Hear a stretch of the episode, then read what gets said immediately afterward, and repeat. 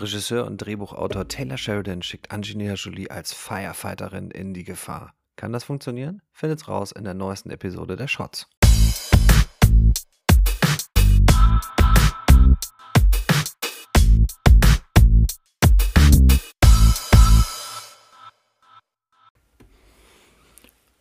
Moin Moin aus Flensburg und herzlich willkommen zu einer neuen Episode der Shots. Heute mit mir, Timo, dem Videothekar.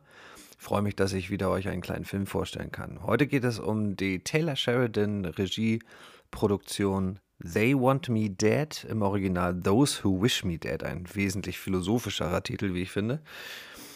Der Drehbuchautor und Regisseur Taylor Sheridan hat sich in den letzten Jahren ja einen Namen gemacht in Hollywood. Äh, seine Drehbücher zu Sicario oder Hell or High Water beinhalteten dabei immer authentische Figuren, denen der Boden unter den Füßen weggerissen wird. Und äh, sowas ähnliches haben wir jetzt auch mit They Want Me Dead hier vor.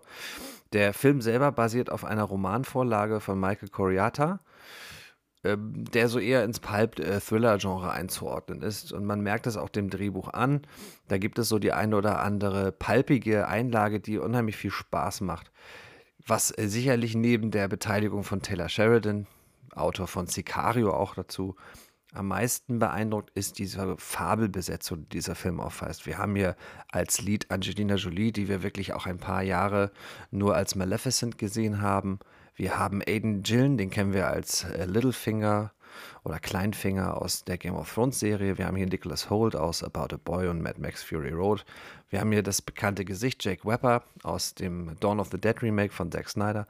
Und dann haben wir last but not least auch noch John Berntal als, Regi äh, als Regisseur, sag ich schon, als Sheriff dieses Ortes. Ja, wie schlägt sich denn Sheridan? Denn erstmals wird hier ein Drehbuch adaptiert seinerseits, äh, also er hat auch noch selber Hand an Skript. Ähm, wenn er selber nicht den Originalstoff liefert, das ist äh, etwas zweischneidig. Also der Plot selber ist sehr schön straff und äh, sehr, sehr auf den Punkt inszeniert. Es geht also darum, dass zwei Killer äh, Mitwisser eines ja nicht näher erläuterten Verbrechens beseitigen. Die töten in Montana dann den Sohnemann äh, des Flüchtigen. Nein, sie töten nicht den Sohnemann, Entschuldigung, sie äh, töten den geflüchteten äh, Owen und äh, wollen dessen Sohn Connor natürlich als äh, Zeugen beseitigen.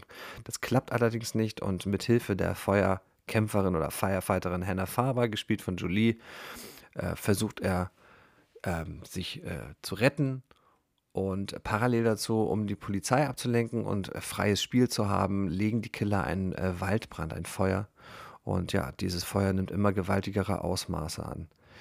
Der Elefant im Raum, auch was viele Kolleginnen und Kollegen unter anderem bei Kino, Kino Plus kritisiert haben, die Besetzung von Angelina Jolie als taffe, raffe Feuerkämpferin. Ja, Jolie ist vollkommen fehlbesetzt. Das muss man letztendlich äh, schlucken. Mir persönlich ist es gar nicht so extrem auffällig geworden. Denn ähm, ich finde, es ist nicht kriegsentscheidend. Sie hat eh für mich zwar die Lied, aber die Liedrolle, aber die Besetzung an sich ist so fabelhaft und so exzellent, ähm, dass ich das verschmerzen konnte.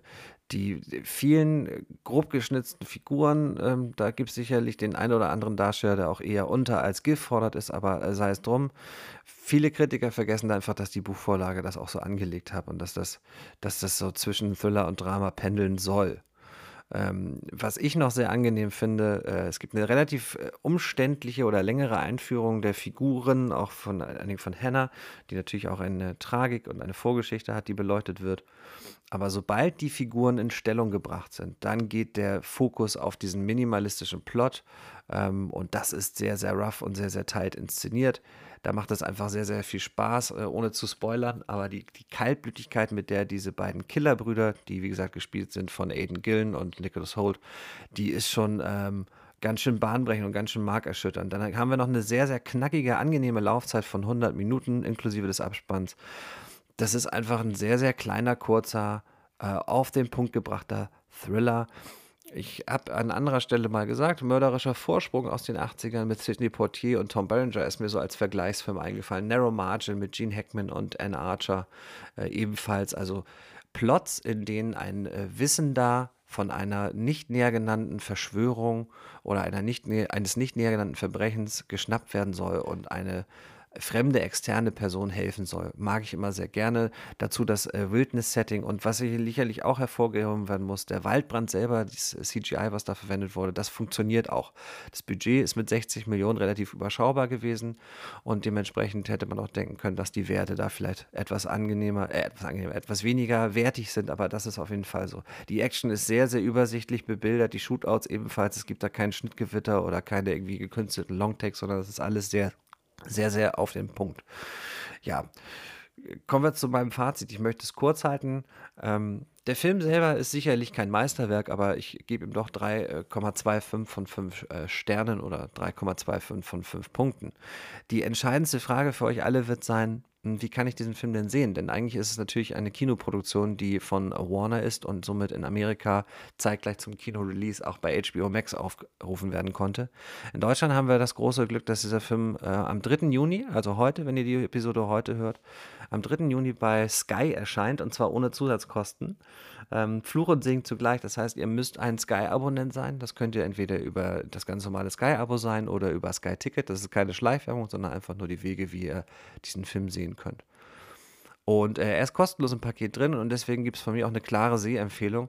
Ähm, ihr würdet bei Netflix diesen Film auch aufploppen sehen und wenn ihr Sky-Kunde seid, dann seht ihr ihn sowieso. Und wenn ihr äh, euch mal Sky-Ticket gönnen möchtet, ich glaube, ein Monat kostet äh, 10,99 Euro und da seid also momentan noch sehr viele Dinge, die man sich anschauen kann. Auf der Serienseite sicherlich Chernobyl oder auch Game of Thrones oder True Detective. Und auf der Filmseite haben wir immer noch den Snyder Cut, den ihr dort abrufen könnt.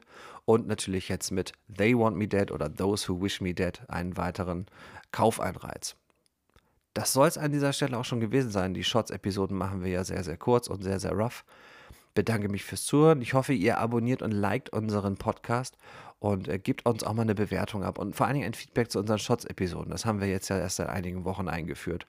Und ja, sobald die Kinos wieder öffnen, unsere berühmte und beliebte Floskel, freuen wir uns auch wieder über ganz aktuelle Kinoproduktionen zu sprechen. Ich freue mich nochmal wie Bolle Godzilla vs. Kong auf der großen Leinwand zu sehen. Bis dahin, euer Videothekar. Macht's gut. Ciao, ciao.